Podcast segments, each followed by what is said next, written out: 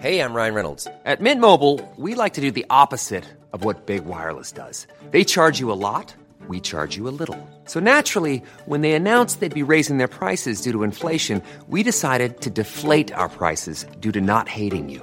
That's right. We're cutting the price of Mint Unlimited from $30 a month to just $15 a month. Give it a try at mintmobile.com slash switch. $45 upfront for three months plus taxes and fees. Promo rate for new customers for limited time. Unlimited more than 40 gigabytes per month. Slows. Full terms at mintmobile.com.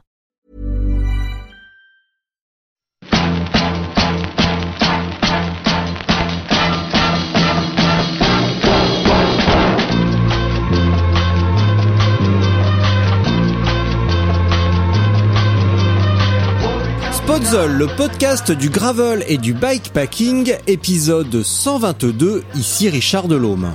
Aujourd'hui, je reçois à nouveau Sofiane Seili. Si vous ne savez pas qui est Sofiane, filez écouter les épisodes 17, 20, 47 et 63.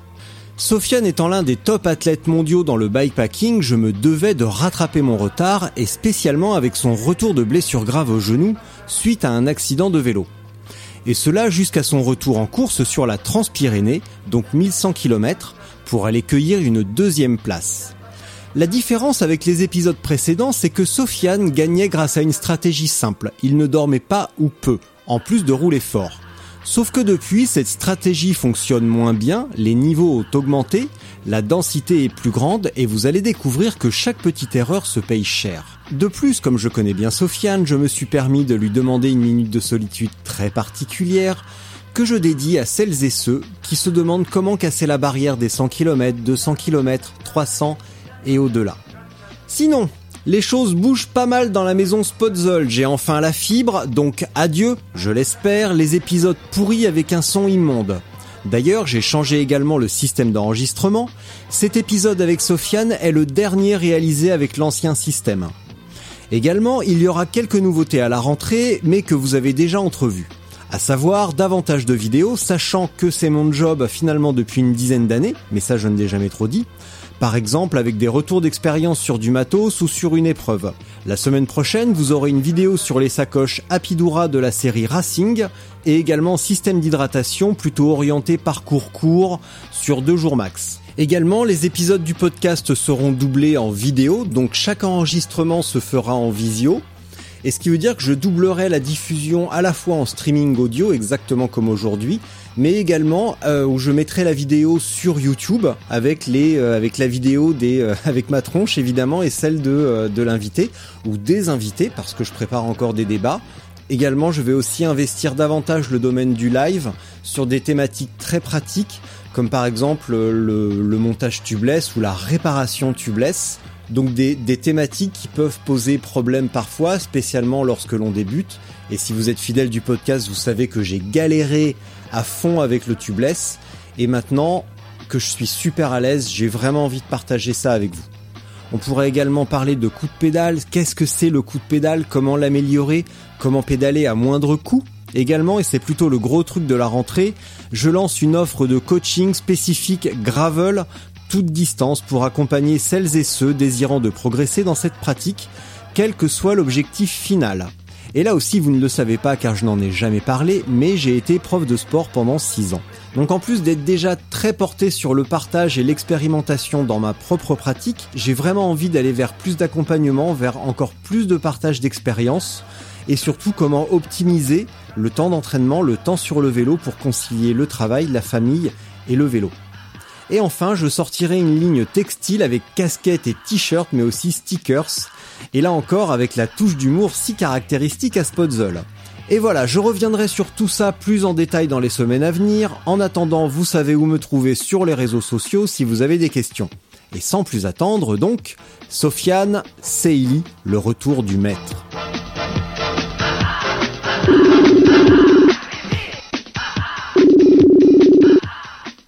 Ouais, Richard? Salut Sofiane, ça va?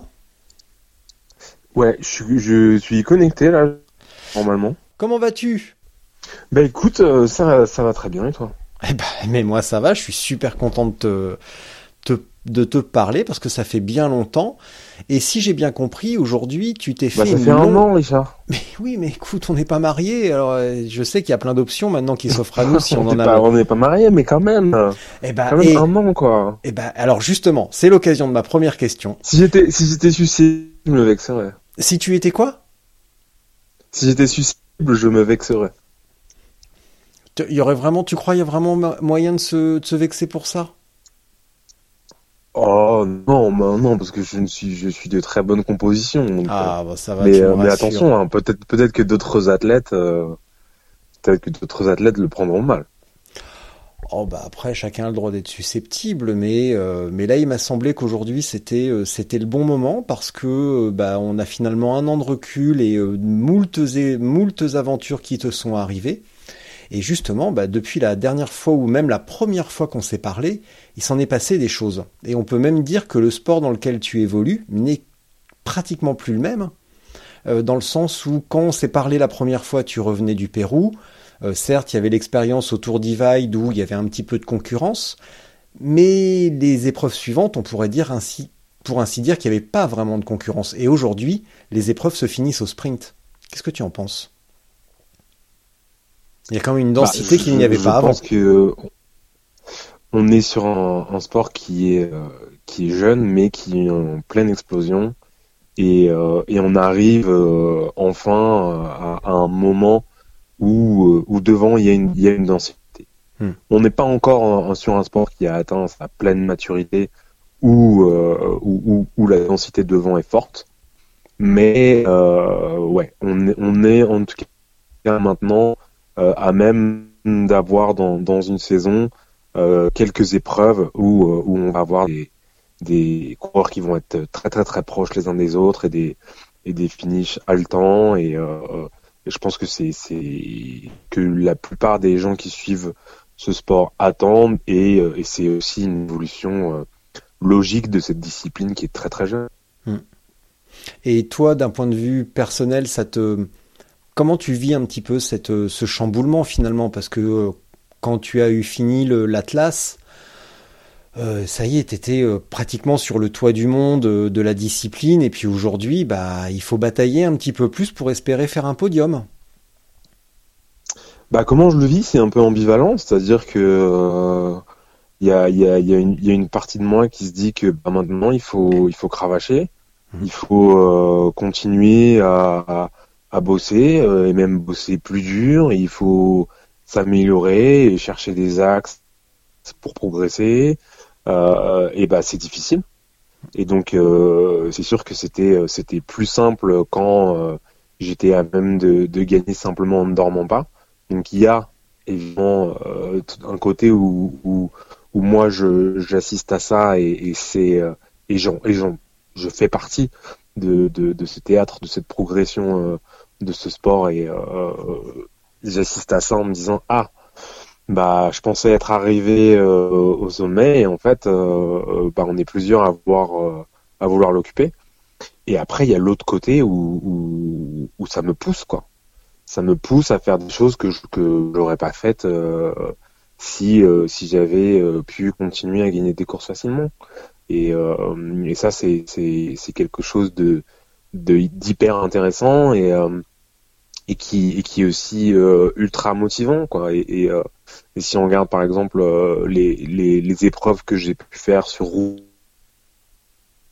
euh, ces deux dernières ces deux dernières années les trois épreuves que j'ai pu faire sur route et ou les trois fois où euh, où j'ai terminé deuxième derrière euh, Ulrich Bartolmeus bah il y a un côté de moi qui se dit tiens si euh, ce type n'existait pas bah, j'aurais trois victoires de plus à mon palmarès.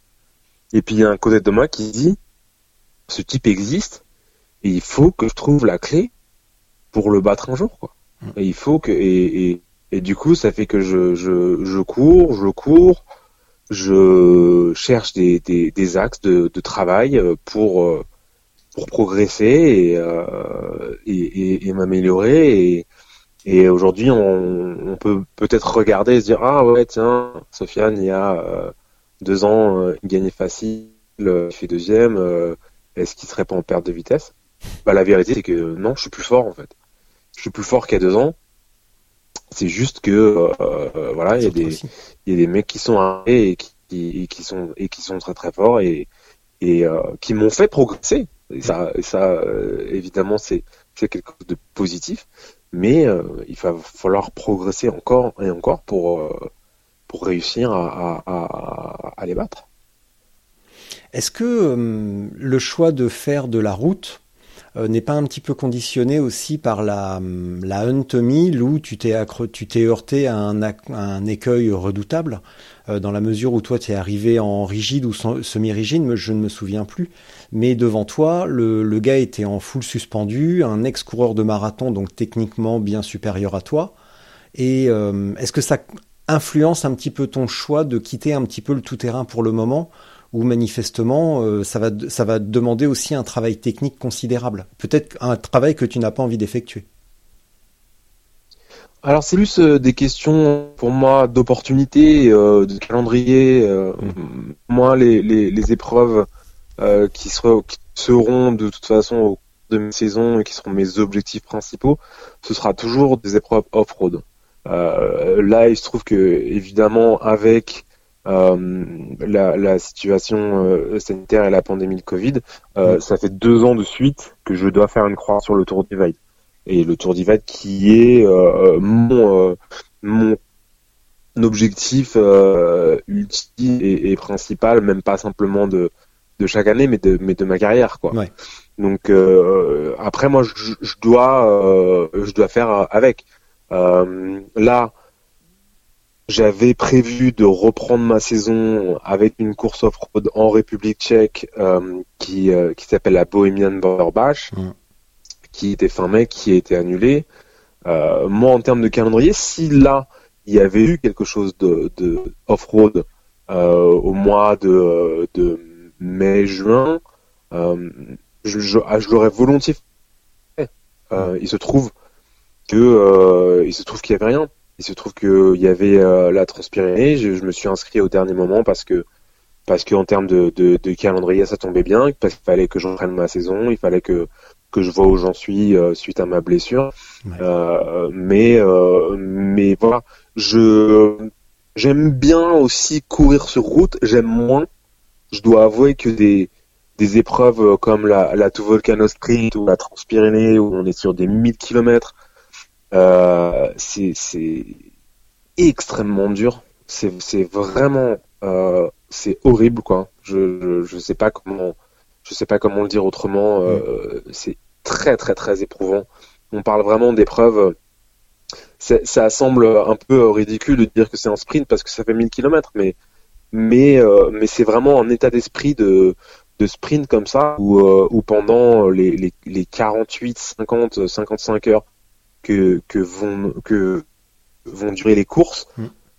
c'est le chronomètre a une emprise de, de tous les instants euh, sur, euh, sur sur sur vous quoi et il faut euh, en permanence être en train de pousser et, et quand on n'est pas en, en, train de, de, de mettre les watts, on culpabilise de pas les mettre et, et c'est c'est mentalement un, un, et physiquement hyper hyper dur de faire moi quand j'ai quand j'ai fait la, la Transpyrénée, je me suis dit mais pourquoi je fais ça quoi? Pourquoi je m'inscris sur des sur des, des 1000 km route où c'est des épreuves qui se jouent à euh, une heure, deux heures, trois heures et une heure, deux heures, trois heures, ça passe très très vite quoi. Mm. C'est-à-dire que quelqu'un qui a qui a une, qui a une galère euh, et qui a deux trois crevaisons, qui perd une heure sur deux trois crevaisons, euh, il peut perdre une place là-dessus quoi. Mm.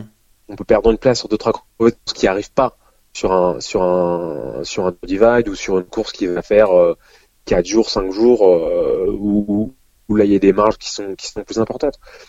Mais euh, mais euh, ouais, psychologiquement c'est extrêmement éprouvant d'être sur des courses qui sont qui sont sur des marges comme ça. Après pour revenir à, à, à ta question euh, sur le déficit technique que moi je peux avoir en VTT, il est évidemment réel. Il serait très très compliqué à combler. Après, euh, de la même manière, la Hope, je l'ai fait, euh, c'était de l'opportunisme, quoi. C'était euh, fin de fin de confinement, l'épreuve était la première épreuve organisée.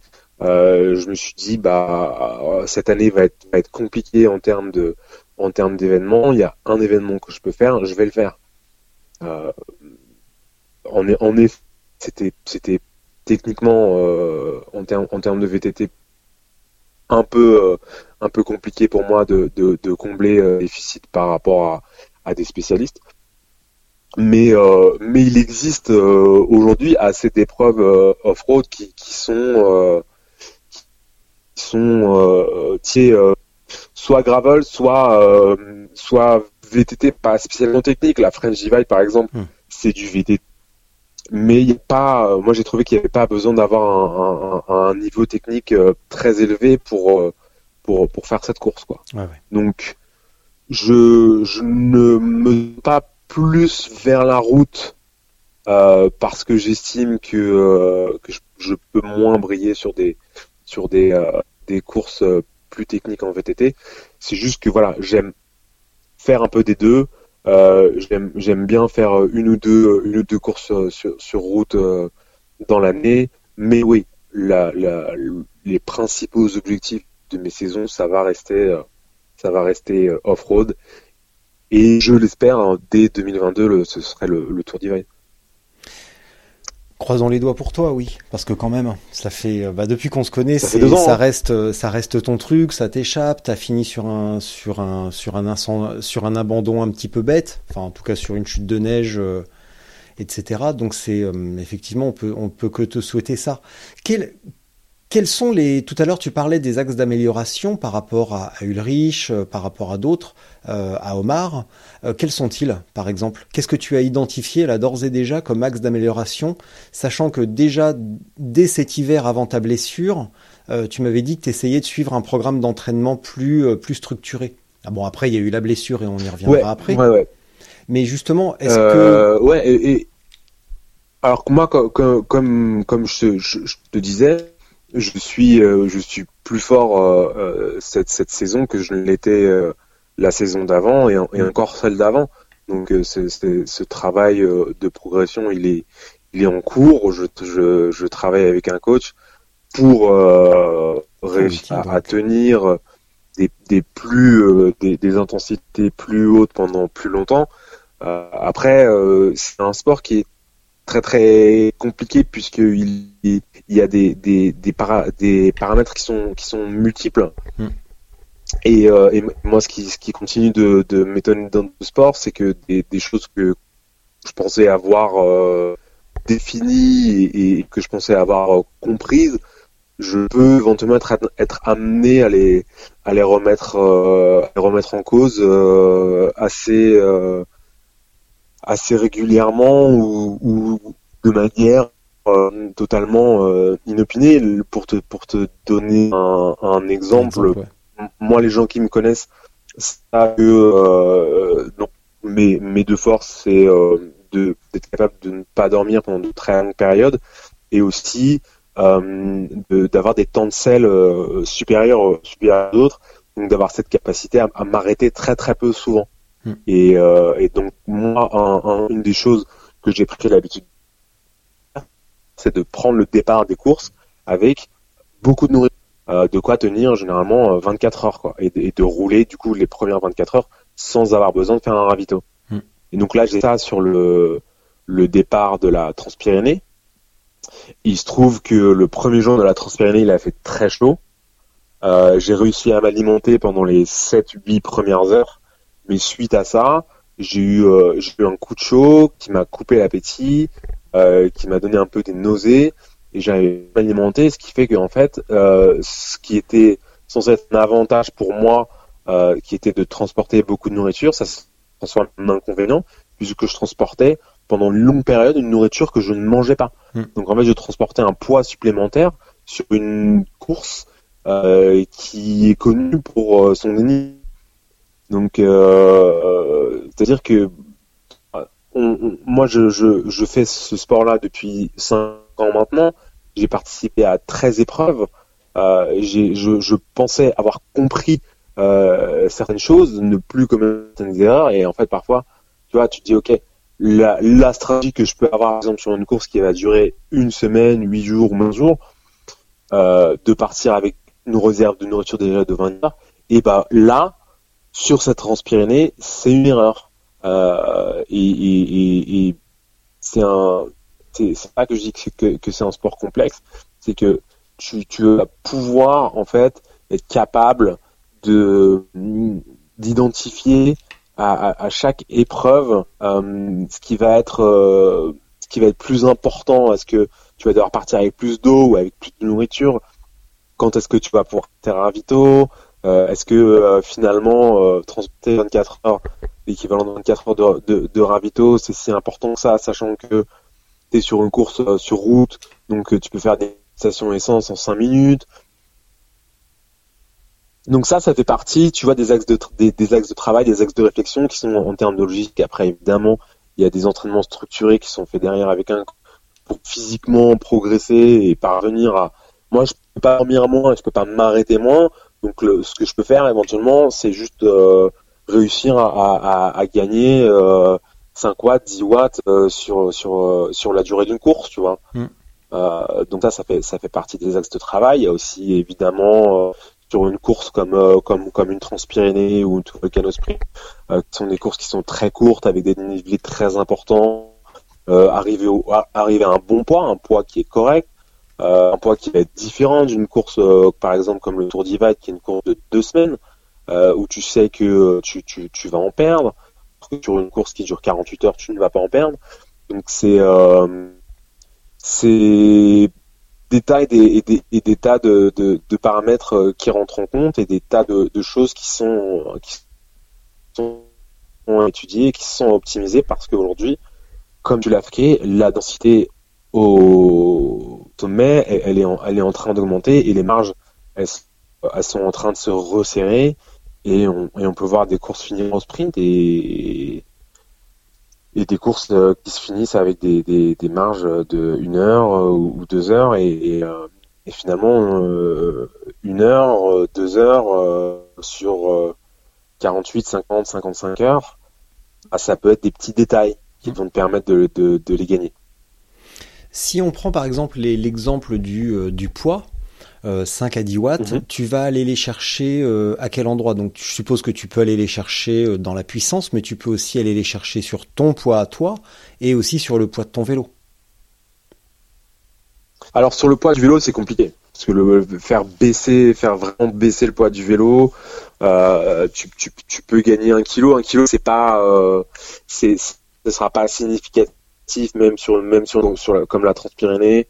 Euh, tu, tu, tu gagneras pas, tu gagneras pas assez euh, en, en, en niveau du, du, du matériel et, euh, et tu peux éventuellement après, moi j'estime avoir des soucis de, de, de fiabilité si, si, tu, si tu vas chercher du, du matériel trop light pour faire pour faire des, des, des courses d'ultra. Après, euh, après oui, voilà. On, moi, je pense que dans le dans l'ultra, on était sur des des euh, des types, des morphotypes euh, qui étaient pas forcément euh, toujours en, recherche de, de du, du, du, rapport poids-puissance, puisqu'on était sur des problématiques similaires à ce qu'on peut trouver sur les, les, les pelotons pro, les, les, les, courses sur route. Mm. Mais, euh, mais en effet, après, oui, quand tu, quand arrives sur des, des épreuves euh, comme la Transpyrénée, euh, si, si tu as, si as mal calculé euh, euh, ta, ta, préparation, la saison, que tu arrives avec 2 ou 3 kilos en trop, c'est, c'est, c'est réellement préjudiciable. Je pense que ce n'est pas préjudiciable sur des, sur des longues courses, mm. sur des transats, sur des, sur des TCR, euh, puis ça, ça, ça va, ça va, je pense, s'ajuster au, au, fur et à mesure de la course et ça peut même euh, éventuellement te, rendre service à un moment où tu vas traverser des endroits où tu vas avoir du mal à te ravitailler. Euh, tu vas avoir moins besoin de te ravitailler si t'es si es parti un petit peu plus un petit peu plus lourd. Mais sur une transpyrénée, euh, ouais, tu dois tu dois impérativement partir partir au poids quoi, partir à un, poids qui est qui, est un point de forme et, et, et tu peux pas tu peux pas, euh, moi j'estime euh, t'aligner comme tu t'alignes sur euh, sur des épreuves ou même une Silk Road, ce genre de choses. Bah, sur le côté avoir des réserves, se dire j'arrive avec 4-5 kilos en trop parce que a rien à bouffer, bah, je taperai dans les graisses. encore faut-il que le corps y soit, il soit bien préparé. Et, euh, et, et, je suis pas sûr que ce soit que ça fonctionne exactement exactement de cette façon. Par contre, ce qui est sûr, c'est que sur un truc comme la Silk Road, avoir un petit un petit matelas de gras, ça peut aussi éviter l'hypothermie. Alors que euh, bah, si tu arrives vraiment sec, sec, sec, euh, euh, à 4000 comme c'est arrivé, bah, il suffirait de redemander toutes les anecdotes à Nelson. prendre un coup de froid à 4000 mètres, il y a un petit il y a un petit risque de décès quand même. Donc c'est, ça, ça, joue aussi, ça joue aussi. Et complètement, c'est c'est c'est totalement vrai. Et, et, et moi je peux prendre l'exemple d'un d'un ami qui, qui a fait la Highland Trail 550 euh, cette année en, Écosse et qui lui a fait le, pari de partir euh, de partir très léger, de perdre pas mal de et euh, en se disant bon bah voilà j'irai plus vite dans les montées et si ceux qui ont suivi la course sont peut-être au courant mais là en mai en Écosse ils ont ils ont vraiment eu un temps absolument miteux il faisait régulièrement 3, 4, 5 degrés, ils avaient beaucoup de pluie. Mm. Il m'a dit, euh, ouais, mauvais calcul, quoi. Vraiment mauvais calcul, j'ai eu froid tout le temps. Euh, donc, euh, voilà, encore une fois, on, revient que c'est un, un, sport qui est, euh, qui est, qui est fascinant dans sa complexité parce que, parce que ton calcul de d'arriver, par exemple, light, enfin, d'arriver vraiment à, ton, à un poids de forme très euh, il va, il peut être payant sur une épreuve, par exemple Transpyrénées, ou il peut te coûter très très cher sur une Silk Road. Tu te retrouves coincé quelque part à moins 10 quoi. Mmh. ouais. Bah pareil pour le poids. Hein. Si tu as un petit peu de bouffe avec toi euh, sur la Silk Road, je suppose. Enfin là, faudra poser la question à Stéphane euh, dans quelques semaines. Et euh, j'espère qu'il va aller au bout. En plus, ça lui permettra de, jouer avec son beau épique. Donc, je lui souhaite vraiment d'aller au bout cette fois-ci.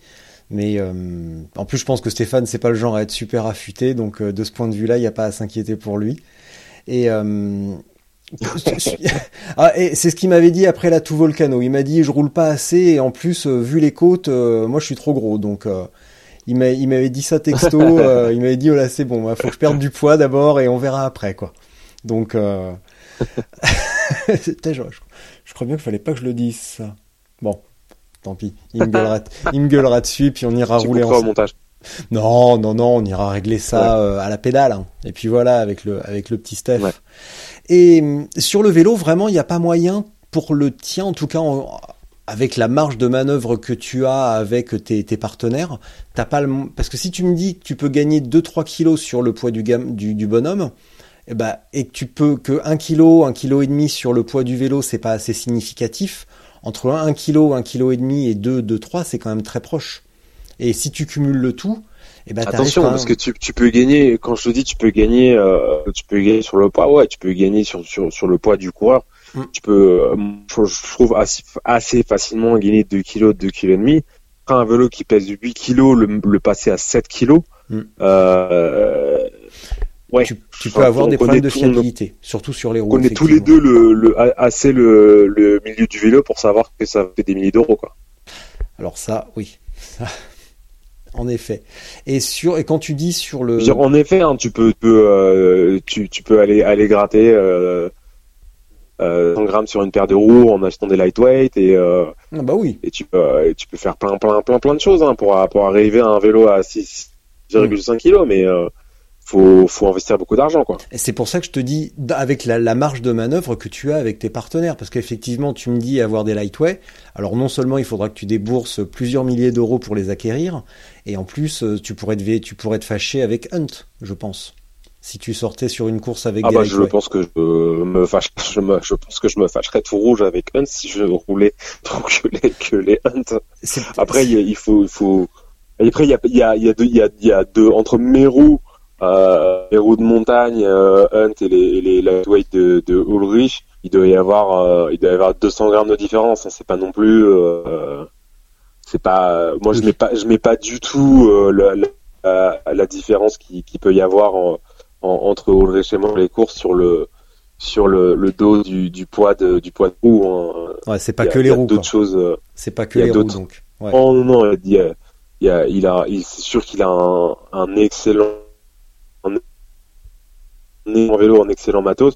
Il est aussi prêt à, renoncer à certains conforts euh, qui, par exemple, sa selle, c'est une selle euh, full car sans aucun rembourrage de chez Stork qui fait euh, 80 grammes, je crois. Bah oui, en effet, il y a moyen d'acheter une selle qui fait 80, hein, ça coûte pas, ça coûte pas une paire, ça coûte pas 4500 euros comme une paire de lightweight. Hmm. Mais, euh, mais après, faut réussir à s'asseoir dessus pendant 50 heures. hein. Ouais. Mais euh, oui, après voilà, c'est un a- sport qui est, qui est aussi il intéressant dans, dans, dans le dans le euh, dans, dans l'approche matérielle, tu vois. Euh, là sur sur la Transpyrénée par exemple, euh, sur les les, les cinq euh, les cinq du peloton de tête qu'on était au bout, au bout du 8 heures qui, qui sont arrivés et qui ont été les cinq premiers d'ailleurs. Moi, j'étais le seul à avoir des prolongateurs, par exemple. Hmm. Et je me suis dit, est-ce que je rajoute 500 grammes? Euh, et Je me suis dit, ouais, je les rajoute parce que j'ai envie d'avoir un prolongateur, quoi. Je sais que je sais que ça va m'apporter du confort et je sais que ce confort-là, je le gagne en étant après capable de rester plus longtemps en selle. J'avais pas envie de devoir m'arrêter euh, au bout d'un moment parce que j'avais dos. Non, je me suis dit voilà, mes mes, mes prolongateurs, euh, je les ai, j'y tiens. C'est 500 grammes en plus, mais pour moi, ils se justifient complètement. Et après voilà, t'as as quatre autres mecs qui se sont dit bah ouais non moi les prolos je les ai. T'en as qui ont t'en as qui ont assumé, t'en as qui ont regretté. Et sur le poids du bonhomme, tu t'y es pris comment?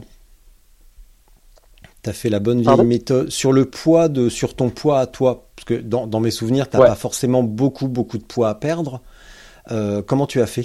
Tu t'es astreint à un régime un petit peu plus Alors en fait, c'est, moi c'est pas c'est pas euh, c'est euh, un peu un, un collatéral positif de ma blessure, c'est que euh, je ne faisais pas particulièrement attention à ma nutrition avant de me blesser. Ouais. Il se trouve que quand je me suis blessé, euh, j'ai eu une peur, c'était de me dire je vais pas faire de vélo pendant trois mois, je vais pas faire de sport. J'avais peur de devenir énorme quoi. Euh, et donc en fait j'ai fait hyper gaffe à ce que je mangeais et j'ai fait très attention à la nutrition. Il se trouve que j'ai perdu du poids euh, que je, que je n'ai pas repris par la suite et euh, c'est euh, c'est quelque chose qui forcé dont j'ai forcément bénéficié euh, après sur la sur la Transpyrénée. Moi, je ne travaillais pas sur cet axe-là parce que j'avais naturellement quand je me regardais euh, et même par à mon, à mon, à mon poids sur la balance, euh, je me disais pas tiens euh, j'ai un peu j'ai quelques kilos en trop, il, faudrait que je les perde. Et aussi euh, j'avais j'avais cette capacité à pouvoir rouler longtemps sans me ravitailler et je me disais mais si je commence à, à vouloir descendre sans mon poids, est-ce que je vais réussir à garder cette capacité-là? Ouais. Est-ce que je vais pas me retrouver à en pâtir? Et à faire à faire des, des fringales, des hippos euh, parce que je pas plus de réserve quoi. Moi, moi je sais que ça, ça a pu m'arriver sur des courses de rater complètement des ravitaux euh, et de et d'être quand même capable de continuer sans euh, en mangeant très très peu et, et je voulais pas perdre cet avantage là. Il se trouve que en fait j'ai perdu ce poids euh, de, de ma nutrition pendant ma blessure, mais j'ai réussi à garder cet avantage là. Mais j'avais eu cette discussion euh, dans un épisode précédent avec euh, Jean-Yves Coupu et on avait amené l'exemple de, euh, de Christopher Froome qui avait fait un scandale en, publiant les photos de ses repas. Et tout le monde disait oh là là Froome il est il est en céto ça y est mais en fait ce ce qui n'était pas forcément dit de manière explicite c'est qu'il était céto par exemple la veille d'une sortie longue euh, pour vraiment euh, habituer son corps à travailler avec un minimum de glucides, etc. Mais quand il avait une sortie d'intensité, il rechargeait quand même la veille. Donc euh, pour aller taper les fractionnés, Ouais. etc. Il y avait quand même cette, cet apport en, en glucides, etc. Mais une veille de sortie longue, Mm. c'était euh, filet de truite ou euh, saumon gras, etc. Et, euh, et pourtant, Christopher Froome, euh, voilà, quoi, il est quand même super, super maigre euh, à l'extrême. Et euh, a priori, ça, ça fonctionne, euh, ça fonctionne pas mal pour lui. Enfin, ça fonctionne plus comme ça fonctionnait avant.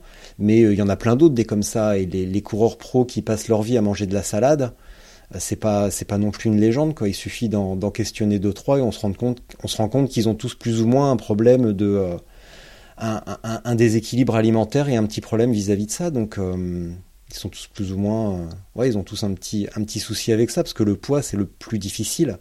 C'est vraiment le plus difficile à perdre. C'est c'est très très compliqué. Hein. Ouais, on n'a pas l'impression comme ça. Perdre 5. Quand, quand t'as 10, 15 kilos en trop, on arrête un petit peu les chips, les machins, on arrête le sucre, on fait un peu de sport et boum, on fond. Mais les 3, 4 derniers, c'est hyper dur. C'est très très très dur. On se rend pas compte de ça. Ah ouais, c'est très très compliqué. Non, non, on, on, se rend pas du tout compte. Et encore là, ouais, on, quand on parle de, de coureurs, on parle vraiment de, de gens qui vont chercher à, mettre à, à 5-7% de, de masse grasse euh, pour arriver à ça, c'est euh... ouais, encore, je, et encore 7, le mec il est gros. pas imaginer les comment comment ils font les privations et tout, c'est euh, c'est très très compliqué. Là, ils vont sortir du tour à entre 3 et 4. Hein. Un mec, il est à 7, on, on, lui demande quand est-ce qu'il va se mettre au régime. C'est délirant, quoi. Euh, je crois même qu'il y il y a, des, des réflexions comme ça, un mec qui arrive avec, bah, allez, on va dire 7, 8, les mecs lui demandent s'il va courir en Alaska.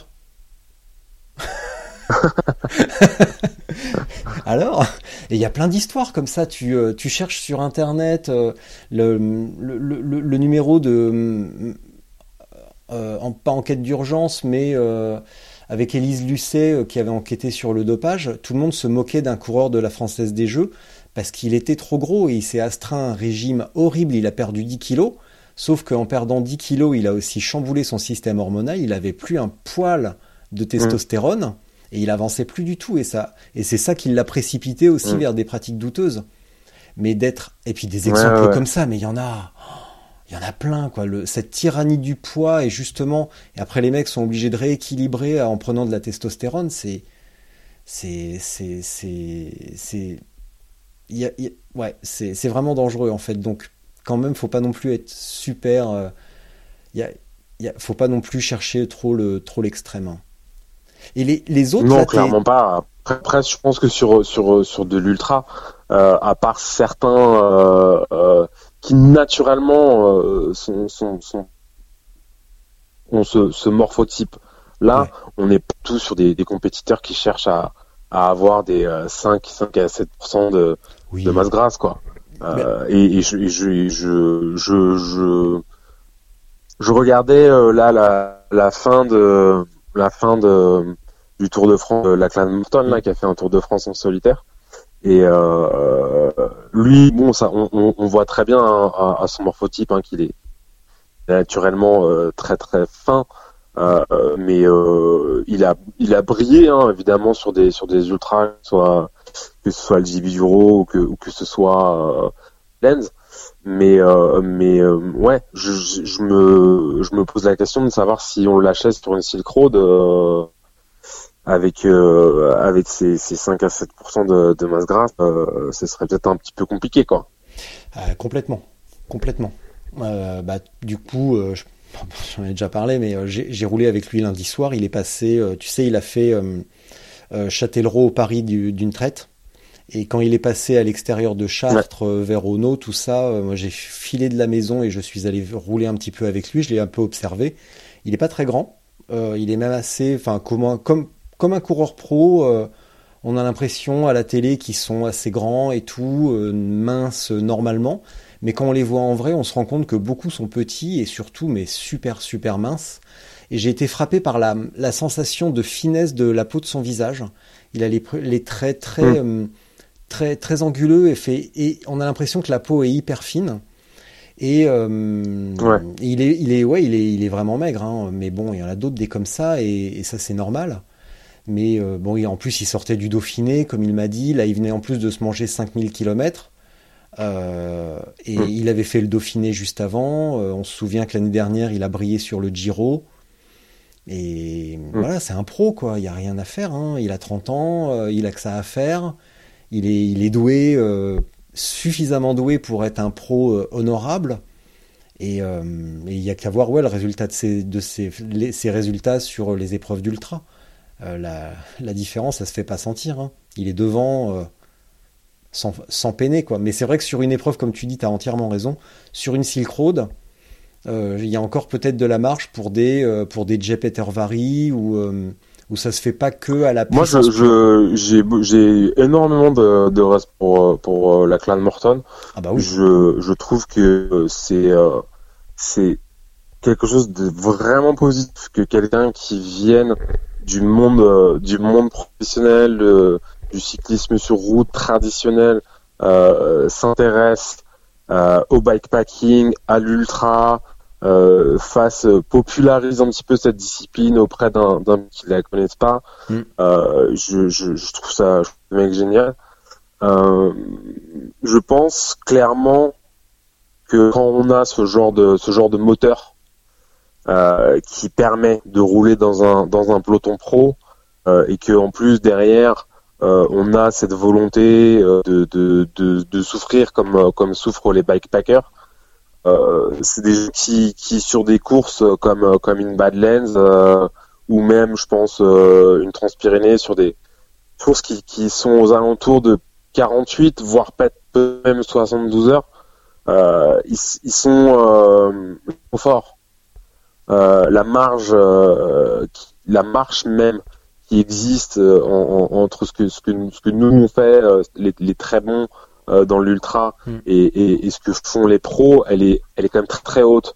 Euh, et je, je, pense que des gens qui arrivent comme ça, ou, ou même un, un, Christian Meyer, euh, des gens qui, qui, qui, voilà, sont tout simplement déjà des, des, pros depuis longtemps, qui donc possèdent, possèdent toutes les clés en termes d'entraînement, en termes de nutrition, qui évidemment sont génétiquement très très euh, doué à la euh, sur des épreuves relativement courtes.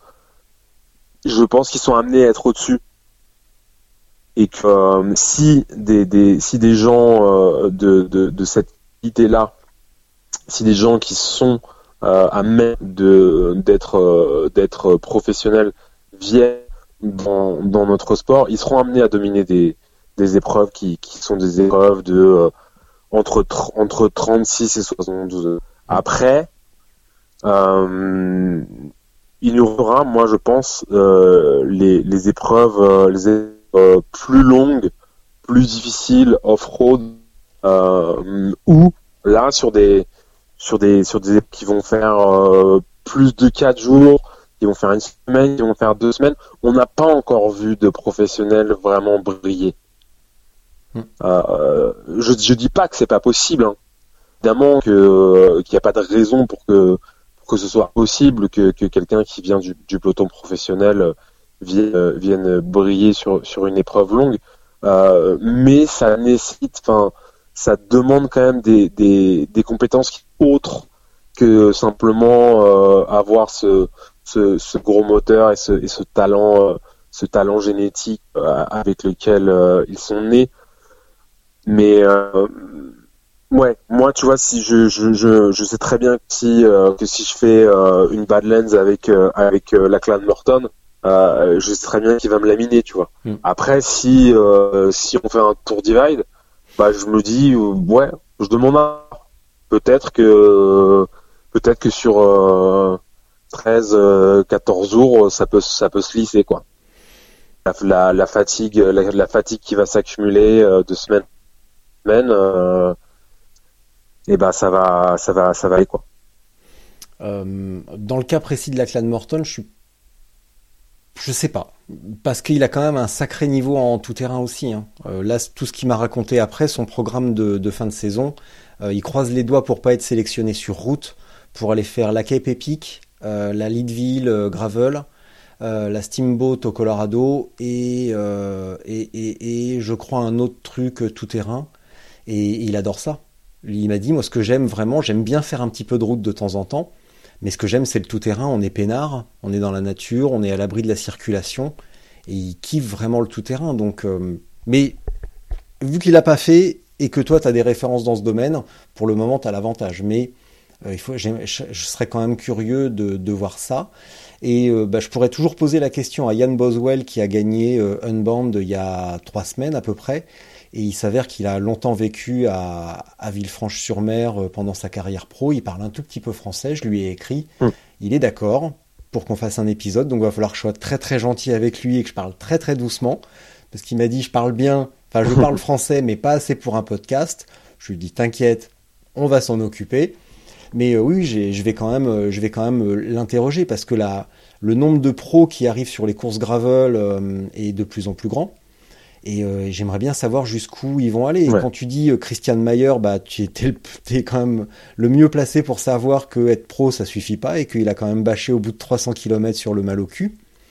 Et euh, l'immense Ted King aussi l'année dernière a fait un truc en Arkansas et il a passé la semaine après la course en ré- pas en rétention mais en, en suspension allongé chez lui avec un truc qui lui soutenait la, la nuque au-dessus du sol parce que il, il avait une position tellement race euh, qui s'est euh, déglingué les cervicales. Il a passé une semaine en suspension allongé par terre. Ouais, bien sûr, non, mais c'est c'est c'est euh, ce que je dis, hein, c'est une chose de souffrir pendant Mm. pendant 48 heures, euh, 50 heures. Euh, évidemment, évidemment, c'est très difficile. J'ai énormément de respect pour la la performance de, de notamment sur Badlands, qui est stratosphérique. Hein.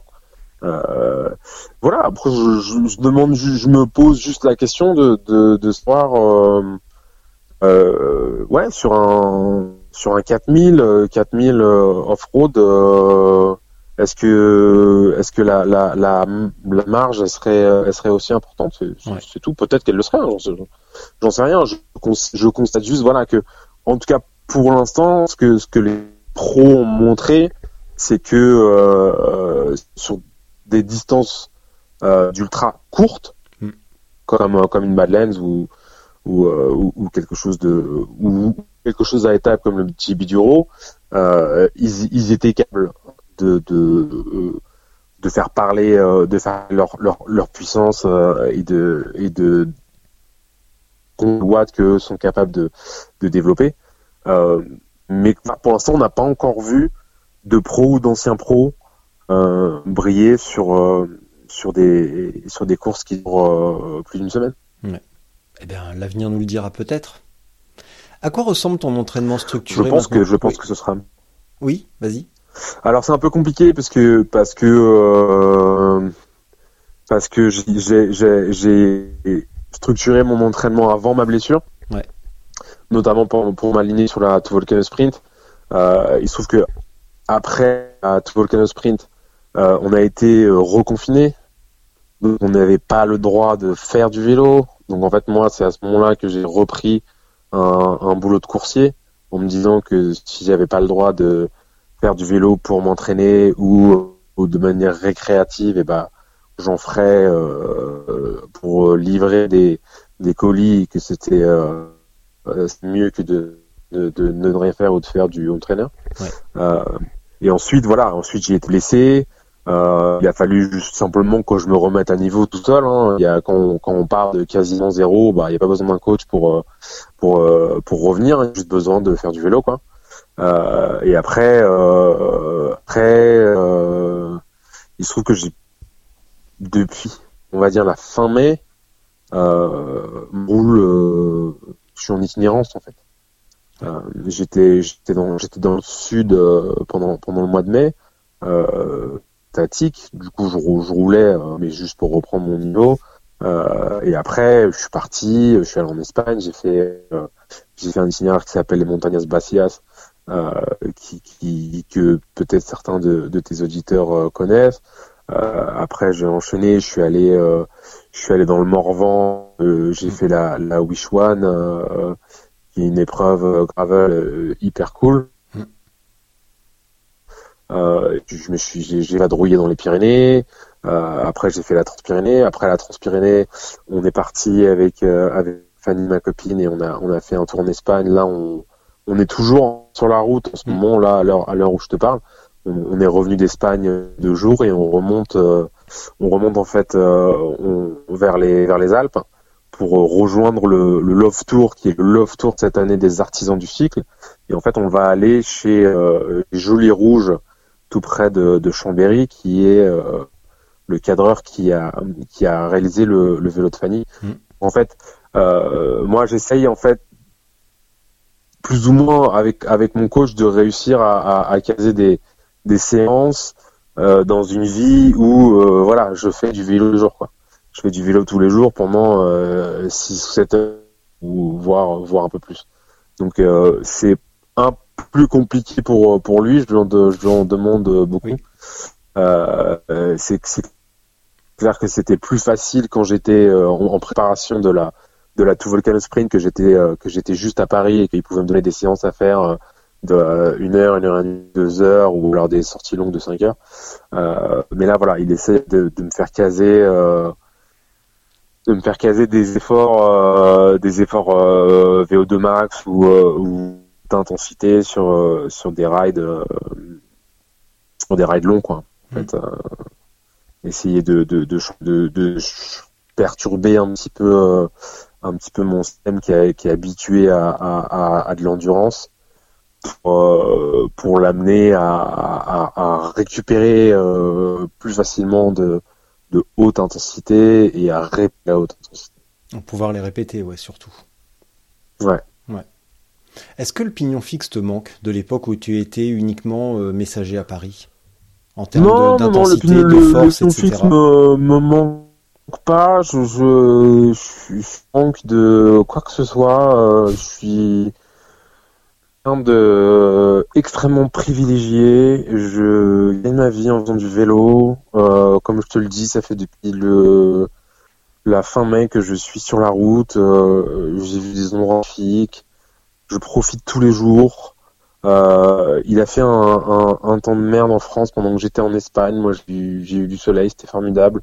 Euh, je- rien ne me manque. Hmm. Je peux pas me plaindre de quoi que ce soit. Je c'est drôle de faire du pignon fixe dans Paris, mais je vais pas dire que je préférais faire du pignon fixe dans Paris que de que de faire euh, que de faire du vélo de route dans les dans les dans la De de Guadamadre au, au, au cœur de l'Espagne ou euh, ou du gravel dans le Morvan. euh, euh, non, non, ma vie est super.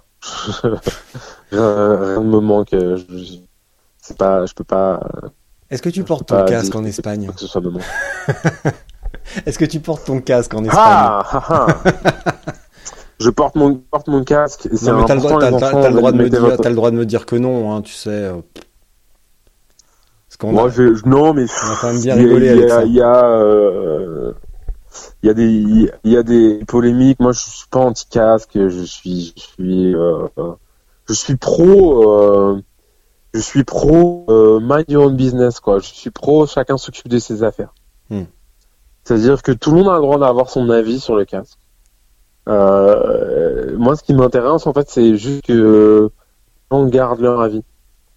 D'autant plus quand c'est des gens que je ne connais. Euh, moi, c'est la seule chose que j'ai à, que j'ai à dire euh, sur le sujet, c'est que euh, bah mon casque, parfois je le mets, parfois je le mets pas. Euh, je conçois que c'est un équipement sécuritaire qui peut être important. Il se trouve que voilà, parfois ça, ça, ça m'emmerde de le mettre, parfois ça. Mais ce qui m'emmerde le plus, qui m'emmerde plus que le casque, c'est les gens qui pensent ça m'intéresse leur avis sur le casque. En fait, non, ça ne m'intéresse pas. vous pensez ce que vous voulez. Ga- juste gardez-le pour vous. Voilà. Bah ouais, mais là, c'est pas le jeu des réseaux sociaux. Tu sais très bien que le, le cœur même du truc, c'est de donner son avis sur tout et n'importe quoi, même à des gens qu'on connaît pas. On le voit en ce moment, là, c'est la, c'est la fête du slip en ce moment. Donc euh, le moindre truc, même, même hein, Sofiane, Euh, fascinant, je sais pas, hein. je sais pas, parce que là on a atteint des limites. euh, là, tu vois, euh, le plus vexant, c'est de se rendre compte qu'on a des gens comme ça dans sa famille. C'est ça le pire en fait. Là, on s'est rendu compte avec Mm. ma femme qu'on a un complotiste dans la famille euh, qui, qui a fait des parallèles douteux là depuis deux trois jours. Et, euh, et là, là, là, tu vois, il y a vraiment un moyen de se, de se fâcher parce qu'on sait que si ça arrive euh, sur une réunion de famille, il y a vraiment moyen de se fâcher parce que avoir une opinion, être un peu contre, ok, mais il y a un moment donné où faire des amalgames vraiment foireux, c'est plus possible. Euh, il faut quand même se souvenir un petit peu de l'histoire. Il y a des trucs. je tu pense, vois. je pense malheureusement que que, y a, que c'est c'est depuis euh, un an et demi qu'on est qu'on est dans, dans cette euh, situation euh, euh, inédite de, de, de longue pandémie euh, en même temps que l'existence euh, des réseaux sociaux, je pense qu'il y a eu beaucoup beaucoup de ravages qui ont été faits par par des, des gens qui qui qui sont tout simplement devenus euh, victimes de, de ces théories du complot quoi Ouais. et qui du coup se sont coupés de coupés de leurs amis coupés de leur famille mais je je, je suis persuadé que c'est un, un problème qui n'a été qu'accentué par la la situation qu'on vit depuis un an et demi Ouais. En tout cas, moi, ça m'a pas empêché de reprendre mon petit guide de Auschwitz et de me réimprégner pour me souvenir un petit peu et de de- d'avoir un- ça dans un coin de ma mémoire quand même. Voilà. Euh, Ouais. Non, mais c'est vrai. En plus, dans ma bibliothèque, j'ai un guide de Auschwitz parce que, enfin, j'ai plein de j'ai plein de trucs Mm. là-dessus sur le sujet parce que euh, c'est important. En tout cas, pour moi, ça l'est. Et, euh, et voilà, donc c'était la, la petite minute nostalgie. Est-ce que... Pour moi c'est très important pour moi aussi Ouais, Non, mais non, mais je, je, je comprends en fait. C'est, un sujet que sur lequel j'ai énormément lu Mm. parce que pour c'est, euh, c'est tout simplement le le point déterminant de, de, notre histoire moderne, quoi. C'est le, le, le, le tournant du le tournant du siècle et c'est euh, et c'est la question euh, à laquelle on ne pourra jamais répondre. Mais euh, mais c'est c'est important d'essayer de comprendre ce qui est passé, même si évidemment on ne peut pas. Mais ouais, c'est- moi c'est un, un sujet qui, qui m'intéresse énormément, sur lequel je me suis, je suis énormément euh, documenté, donc je comprends tout à fait Mm. euh, que ce soit euh, que ce soit important pour toi aussi, mais euh, mais oui, c'est c'est déterminant et je, je, je, je pense que c'est quelque chose qui devrait ne jamais cesser être d'actualité. on devrait pas oublier. On devrait pas oublier aussi facilement. Mais bon, Non, bref. surtout pas, non. Euh, si on en revenait un petit peu à la stratégie du sommeil, est-ce que tu as, est-ce que tu as évolué un petit peu de ce côté-là et est-ce que du coup tes, tes, tes, tes adversaires, si on peut les, on peut les appeler tes adversaires parce que finalement ce sont plutôt tes meilleurs ennemis. On peut pas vraiment parler d'adversité. Euh, est-ce que tu as senti qu'ils ont adapté leur stratégie par rapport à toi? Ou est-ce que toi tu as un petit peu adapté aussi cette stratégie comme tu me disais tout à l'heure avec la nourriture? Est-ce que tu as modifié un petit peu certains trucs? Sur la, par exemple, Moi, là, j'ai- sur, j'ai le, pas, sur la euh, Transpyrénée, t'as fait comment? J'ai pas, j'ai, j'ai, j'ai rien modifié une course euh, sur une course comme, la Transpyrénée qui, qui est, euh, alors en l'occurrence j'ai mis, j'ai mis 50. Euh, on est sur une course de 50 heures, donc on est sur une course avec deux nuits complètes. Mm. Euh, deux nuits complètes en été, donc euh, sur des horaires qui vont être de l'ordre de 22 heures, euh, 22, 5 ou 6 heures du matin, donc des nuits qui vont durer 7-8 heures. Moi, sur des, des, des nuits de deux, pour enchaîner deux nuits de 7, euh, 7, 8 heures sans dormir, y a, ça pose pas énormément de problèmes. Mm. Donc, euh, la, la, la stratégie, de toute façon, euh, pour, euh, je pense, les trois de devant, ça a été de ne pas dormir. Je, je, je sais pas exactement si Omar s'est arrêté euh, pour dormir le premier soir. Je sais qu'il s'est arrêté euh, pour un orage. Je sais qu'il en a profité pour dormir. Euh, je suis à peu près sûr qu'il n'a pas dormi la deuxième nuit puisqu'il m'a il m'a pourchassé toute la nuit euh, pour me rattraper au petit matin. Euh, non ouais voilà moi de toute façon je pense maintenant que sur des sur des euh, de cette durée là sur des milles Mm. euh, notamment en été euh, les, les les les premiers euh, seront, seront amenés à ne dormir ou éventuellement à faire des, des micro-siestes de 10-12 minutes. Ouais. Euh, sur la Tuvolcano Sprint, c'était un peu plus compliqué puisque les nuits duraient 12 heures. Donc dès, euh, dès qu'on rajoute, euh, dès qu'on rajoute 3, 4, euh, voire 5 heures de nuit, euh, la somnolence est évidemment un, problème majeur. Donc moi je sais que j'avais eu du mal dès la première nuit sur la Toboggan Street, mais j'avais pas dormi. Et la deuxième nuit, j'avais quand même fait une ou deux micro-siestes de l'ordre de, ouais, de l'ordre de 12, 12, 15 minutes. Mais euh, ma, non, ma stratégie sur, sur le, sur le sommeil n'a pas changé. Euh, parlons de Omar un instant. Tu le, tu le vois comment performer de quelle façon sur la, la Race Across France? Sachant que là aussi, il va y avoir une Pardon? belle densité. Tu le vois performer comment sur la Race Across France? Euh, il est sur quelle distance? Sur le 2000 Le 2000 Ouais. Ouais, alors Omar sur un 2000. Parce que moi je l'ai affronté euh, je l'ai affronté deux fois sur un 1000. Euh, un 2000 après euh, Omar moi de ce que j'en sais c'est quelqu'un qui, qui, qui souffre beaucoup plus ou en tout cas qui a bataillé beaucoup plus contre le sommeil. Quand on en parle, il me dit le truc que je déteste dans notre sport, c'est le manque de sommeil. Alors que j'avoue que personnellement, le manque de sommeil, pour moi, fait partie de ce sport-là. Est-ce que je- est-ce que c'est facile? Non. Est-ce que je déteste ça? Euh, Non, quoi. Euh, parfois, on est, euh, on a des somnolences. Parfois, on est assoupi. c'est un peu pénible pendant peut-être 20-30 minutes. Puis après, ça passe et, et on fait autre chose, quoi. Mm. Mais je, je, je ne trouve pas que se priver de sommeil pendant plusieurs jours, c'est quelque chose d'horrible. Euh, lui. Omar, ouais, lui, c'est vraiment une lutte. Euh, après, vous, à voir, euh, je, sais que sur un sur une distance comme, comme comme ça, comme sur un sur un 1000, c'est quel- c'est quelqu'un c'est quelqu'un qui grimpe très très bien. Un, il est il est, il est fin, il est léger. Il a il a une bonne une- un, bon coup de pédale donc donc franchement ça ça grimpe ça grimpe bien. Euh, si s'il y a du D+, et il me semble que sur la sur la RAF il y en a pas mal. Ouais. Euh, ça sera à son avantage. Après euh, après c'est c'est euh, comme je pense comme beaucoup euh, ça va dépendre aussi de de quelle est euh, quelle est la, la concurrence quoi. C'est-à-dire que euh, Omar quand il sait qu'il y a qu'il y a Ulrich, Ulrich et moi devant bah voilà il, il- il va vouloir euh, s'accrocher à tout prix euh, parce que euh, bah, parce que c'est nous quoi. Euh, après avoir euh, à voir ouais si euh, si peut-être il n'y a pas des, des grands noms sur sur la sur sur la RAF, il pourra peut-être euh, pourra peut-être être un, un petit peu moins un peu moins motivé.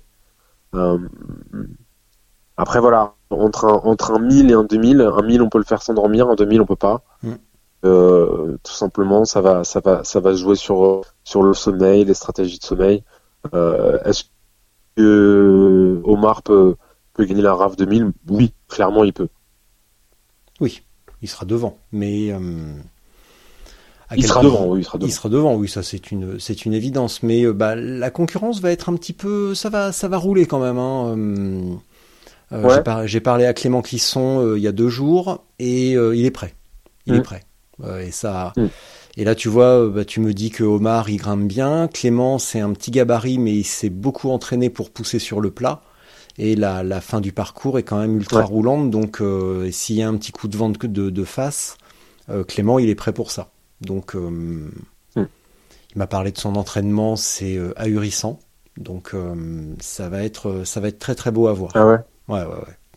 Je vais pas le détailler ici. euh, tu, je t'en reparlerai quand on se, quand on se verra. Mais oui, c'est, euh, c'est super, euh, c'est super fort ce qu'il fait. Donc, euh, pour toi, le tout terrain, la fin de saison, ça va être où déjà? J'ai, oublié ce que tu m'as dit en début d'épisode. Oh, Moi j'ai rien dit et tu essaies de me faire dire des choses que j'ai pas dites, mais tu vas pas Alors, du coup, je modifie ma, ma, ma requête. Euh, à quoi va ressembler la fin, ta, ta su- la suite de ta saison? Est-ce que ça va être un petit peu plus off-road? Ouais, ça va être ça va être euh, plus off-road. Hmm. Euh, je- on est quoi? On est le, le 15 juillet. Un petit peu. Je sais pas si je te je sais pas si je te fais un cadeau ou euh, ou si je te fais pas un cadeau en fait. Alors je te le dis tout net, si l'épisode si diffu- ou- sera diffusé dans deux semaines. Donc si tu comptes un- faire un effet d'annonce dans les deux semaines qui viennent, aujourd'hui tu peux te le permettre parce que l'épisode il sera diffusé dans deux Bon. semaines. Voilà. Ok. Bon voilà, je Et du coup, je te donne ma parole, il sera pas diffusé avant. Parce que je l'aurais peut-être.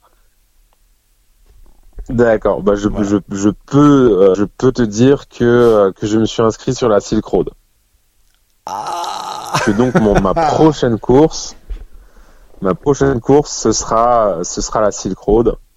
Euh, donc dans très exactement un mois départ de Bishkek. Et, euh, et voilà, enfin, enfin du off-road, enfin de l'aventure, enfin on sort d'Europe. Ça fait un an et demi que je suis pas sorti d'Europe. Euh, j'ai vraiment vraiment faim, j'ai vraiment vraiment hâte. Après la suite, euh, je suis aussi inscrit à Badlands. Ouais. Euh, plus plus par euh, par attrait pour euh, pour ces paysages là et, et, cette aventure là que euh, en me disant que je vais faire une perf puisque bah la, la fin de la, la fin, entre la fin de la Silk Road et le début de Badlands il y aura pas hein. il y aura il y aura deux petites semaines et, et, récupérer de la Silk Road en deux semaines euh, ça va être très très compliqué mm. donc je me mets pas de pression sur Badlands je me mets de la pression sur la Silk Road oui. c'est mon objectif de la saison euh, après je vais aller sur Badlands pour mon plaisir si euh, par miracle j'ai bien récupéré et que j'ai des bonnes jambes et que je peux faire un podium, ce sera tant mieux. Et puis si je suis fatigué et que j'ai pas les jambes, et ben, je veux juste en profiter et, et, et euh, apprécier ces, ces paysages euh, euh désertiques du sud de mm. l'Espagne. Et, euh, et, après la, la, toute fin de saison, octobre, je, je sais pas. Ça peut être, ça peut être retour sur l'Atlas Mountain Race ça peut être retour sur euh, la Two Volcano Sprint ou ça peut être euh, rien du tout. Juste euh, repos. Essoufflé. Tu, ouais, tu l'auras bien mérité. comment tu, tu vas partir avec bah ouais, parce que pour, pour être... Oui, oui, tu l'auras bien mérité. Ouais, ouais, pour être pour être pour être euh, tout, tout à fait euh, honnête et, euh, et, et, me confier un, petit peu puisque, c'est ce qu'on fait quand enfin c'est ce que je fais du quand, quand j'en ai l'occasion. Tout le monde sait que j'ai énormément couru ces deux dernières années. les gens qui courent sur sur ces épreuves-là savent que c'est extrêmement éprouvant et je je veux pas mettre je veux pas mettre particulièrement de, de, de pression pour courir autant que l'année dernière. J'ai envie peut-être de, de courir moins mais de courir mieux et, et surtout de, de, de, me faire plaisir et de réussir en fait à, à, à vraiment trouver euh, l'équilibre euh, parfait entre bah, faire du cyclotourisme, hein, ce qui est ma, ma passion à la base, mm. et, euh, et après faire, faire des courses de bikepacking qui est euh, euh, un, un, corollaire, hein, mais mais euh, mais je me rends compte que l'année dernière ça a pris le pas. Et, je sais je sais pas si c'est forcément une bonne chose et et je me dis que je, relativise un petit peu après cette blessure où où j'ai eu peur de peur de tout perdre. Euh, finalement j'ai rien perdu euh, et, et, je j'en suis très très heureux mais je, relativise un peu et je me dis ne pas se mettre trop de pression, euh, courir peut-être, euh, aller trois événements dans l'année, mais les faire bien. Et puis après, euh, voilà, en profiter, faire du vélo ailleurs pour soi, évidemment en le partageant, mais mais pas forcément se mettre se mettre cette pression de de faire de faire cinq, cinq courses par an, de performer cinq fois par an, de ça, c'est usant c'est usant. Donc euh, là, je, je, prends vraiment les événements un par un euh, et euh, je verrai, où j'en suis après euh, après chaque événement et si j'ai envie d'enchaîner avec euh, avec le prochain. là, j'avoue que la Transpyrénée, ça m'a vraiment fait naître l'envie de de, de, de quelque chose de beaucoup plus aventureux, de plus loin, de plus long, de off-road. Donc là, je suis ravi de m'aligner sur sur sur la Silk Road mm. et, euh, et après voilà je vais fonctionner comme ça en me disant voilà j'ai fait ça euh, est-ce que j'ai envie d'enchaîner ou est-ce que j'ai envie de me reposer? Est-ce que j'ai envie de courir ou est-ce que j'ai envie de de faire du vélo pour moi? Et, et, et, essayer tout simplement de, de trouver cette, cet équilibre. Est-ce que ça veut dire que tu vas repartir un petit peu en voyage? Parce que tu viens de là quand même. C'est ce qui a, bah, c'est ce qui a construit ta force. Moi, c'est, euh, euh, je demanderais de mieux. Hein. Je demanderais de mieux. Après, on va voir, euh, on va voir où on peut aller. Euh, tu vois, si si si je m'étais pas si je m'étais pas pété en, en, décembre dernier, moi, je voulais je voulais partir quoi. Bon, alors après, c'était en décembre dernier, c'était pas évident. Il n'y avait pas d'endroit où tu, il y avait pas beaucoup d'endroits où tu pouvais aller. Euh, après, on, on, va voir. La, la, la saison, elle, va, elle va, euh, je pense, terminer, euh, se terminer en, octobre ou, euh, ou, en septembre. Après, on va voir où, il est possible d'aller à ce moment-là. Mais, mais, mais clairement, moi, je, je, je demanderais mieux. Quoi. Si, si on peut, je le ferai. Et du coup, sur la Silk Road, tu vas emmener quoi comme vélo? Alors là, sur la Silk Road, je suis en pleine réflexion parce que pour être tout à fait honnête, moi, je me suis, euh, je me suis, j'attendais de finir la Transpyrénée pour savoir si j'étais vraiment de, de, de retour à, à, mon niveau ou, un, ou du moins un bon niveau. Euh, donc, et euh, finalement, il y a quoi? Il y a 15 jours. Euh, donc, je l'ai, je l'ai terminé. Après, il fallait que je récupère un peu, que je souffle.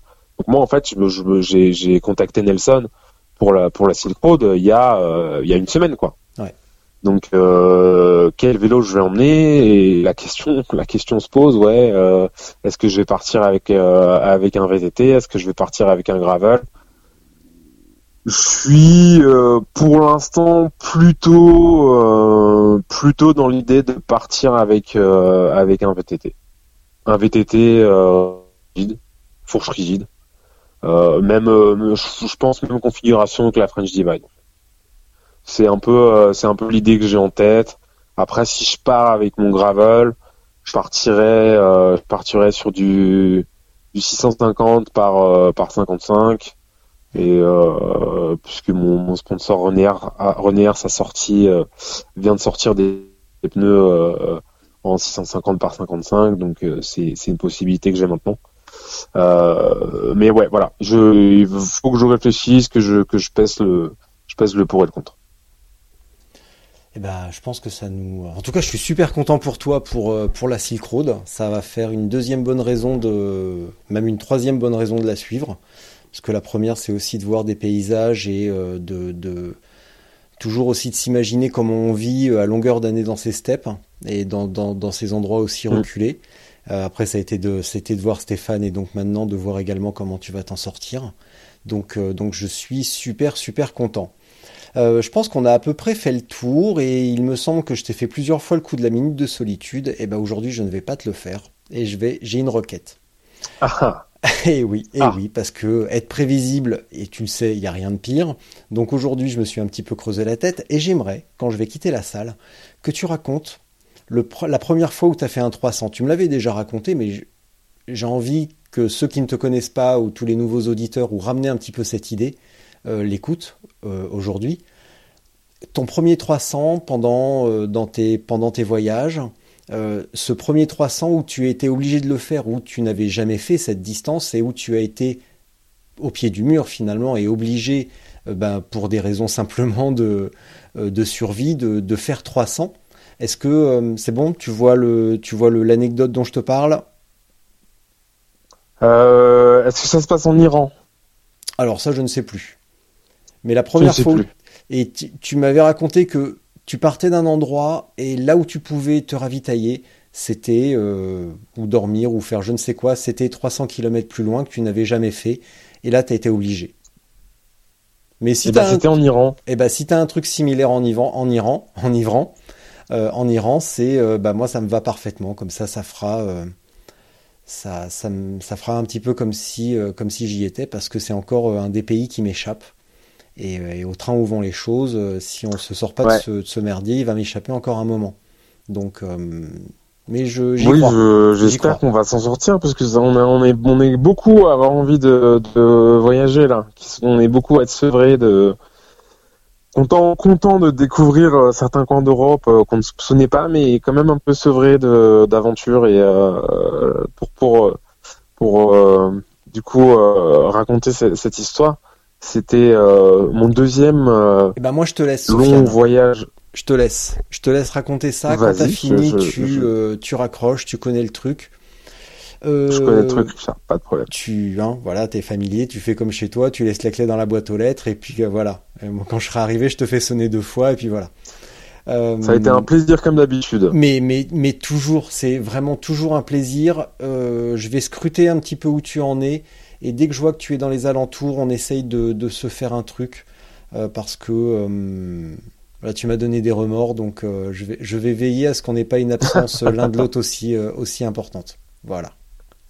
Ça marche. À très bientôt, Sofiane. Alors c'était mon mon deuxième deuxième long voyage de cyclotouriste euh, qui se passait en, en, en 2000, euh, 2012 si je ne m'abuse. Le premier était à cheval sur euh, sur 2010 et 2011 et le et le deuxième était à cheval sur 2011 et 2012. Et euh, j'avais euh, commencé à- en, en Indonésie et j'ai pris par la suite un, un avion jusqu'à Téhéran j'avais pour projet de rallier Istanbul depuis Téhéran et j'avais assez peu de temps pour le faire. Et euh, j'ai j'ai commencé par rouler euh, sur les, relativement euh, hauts plateaux euh, d'Iran, puisque Téhéran c'est à 1000 mètres d'altitude. Et euh, je faisais euh, je faisais entre 100 et 150 bandes par jour. Je pense que j'avais jamais à cette époque-là plus de 150 euh, sur une journée. Et puis euh, un jour, je me suis retrouvé dans, une ville euh, dont le nom m'échappe. Et il se trouve que je n'avais jamais bivouaqué en tant que, cyclotouriste, puisque j'avais voyagé uniquement en Asie et qu'en Asie, il y a des, hôtels à peu près tous les 50 km. Et là, en Iran, bah, la, configuration était complètement différente. Et euh, pour rallier euh, le prochain hôtel, il fallait que j'aille jusqu'à la ville de Jolfa. Et donc la ville de Jolfa, c'était euh, quasiment 300 km de là où j'étais. Donc le double des étapes que, que, je faisais habituellement. Et bah, ça me semblait, ça me semblait quelque chose de, de, d'absolument délirant, mais en même temps, c'était nécessaire. J'ai pas d'autre choix de le faire, puisque je n'allais pas euh, tout simplement euh, dormir dehors sans sac de couchage. euh, on était au mois de au mois de mars en Iran, donc il peut faire quand même assez froid. Et j'ai mis mon réveil ce matin-là à l'aube. J'avais euh, la veille acheté, euh, il y, a, des- boulangeries, pâtisseries dans, tous les petits villages euh, d'Iran. J'avais acheté plein de gâteaux en me disant que ça allait me faire mon, petit déj et et que j'allais partir et, rapidement prendre la route dès que le soleil se serait levé. Et donc j'ai pris cette route, la route la route de Jolfa, qui longe en fait la frontière avec avec l'Arménie et notamment cette partie de l'Arménie qui s'appelle le Nakhchivan, euh, qui euh, est un peu disputé, il me semble, avec euh, l'Azerbaïdjan. Et, et je, je longeais, c'est un, un, endroit qui est absolument magnifique. Et quand on longe, c'est un, fleuve qui fait la, la frontière avec des espèces de gorges. Et, et on voit en fait de l'autre côté de la frontière une ligne de train euh, qui me semblait vraisemblablement euh, abandonnée. Et, en fait, je, regardais l'autre côté de cette frontière et je me disais, mais ça doit être incroyable de voyager dans ce train parce que ces paysages sont, absolument splendides. Et je me disais, mais, mais comme c'est dommage, comme c'est dommage que, que, cette, que cette ligne soit abandonnée par rapport à, tous les problèmes que peut connaître le, le Nakhchivan. Et euh, c'était c'était une étape qui était, qui était, qui était superbe. hein. Je vais être honnête, tout l'Iran n'est pas magnifique. hein. Il y a des endroits dans, en Iran qui sont euh, totalement euh, anonymes et euh, voire laids et il faut se répartir. Mais cette, étape-là vers Jolfa, c'était splendide, mais c'était très très dur. hein. Puisque l'Iran, c'est un pays qui est venteux. Et ce jour-là, je me souviens que j'ai eu beaucoup de vent. Beaucoup de vent de face dans ces gorges de, de, cette rivière. Et je suis arrivé, je suis arrivé à Jolfa à, la, tombée de la nuit. Et, je, je, me souviens que j'étais j'étais rincé complètement. Euh, j'ai vraiment, j'ai vraiment tout donné pour combattre ce, ce vent sur, sur les, les 60 ou 70 derniers kilomètres. Et, je suis arrivé à, à je me suis dit, waouh, putain, j'arrive pas à le croire, mais, mais je l'ai fait, quoi. Je l'ai fait, j'ai fait, euh, euh, quasiment 300 bornes euh, sur cette journée pour, arriver jusque là. Ça me semblait, totalement délirant.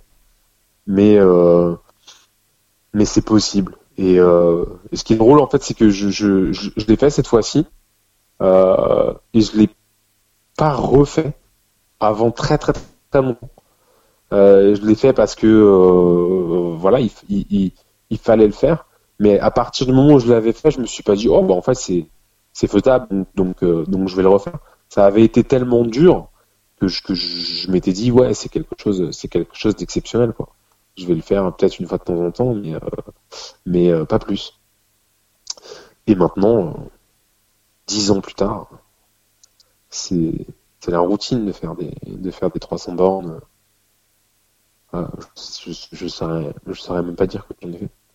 Mais, euh, mais je me souviens, je me, c'est, c'est, ouais, c'était il y a 10 ans, mais je me souviens très bien de cette, euh, cette arrivée, euh, cette arrivée sur Jolfa et, et, c'est cette expression que j'aime bien utiliser du, du petit miracle de l'arrivée et de, de ce doute qui, qui m'avait habité euh, dès le matin où j'étais parti et, euh, et, et, sur toute la route de Dolpha de me dire mais est-ce que je peux le faire, est-ce que je vais y arriver?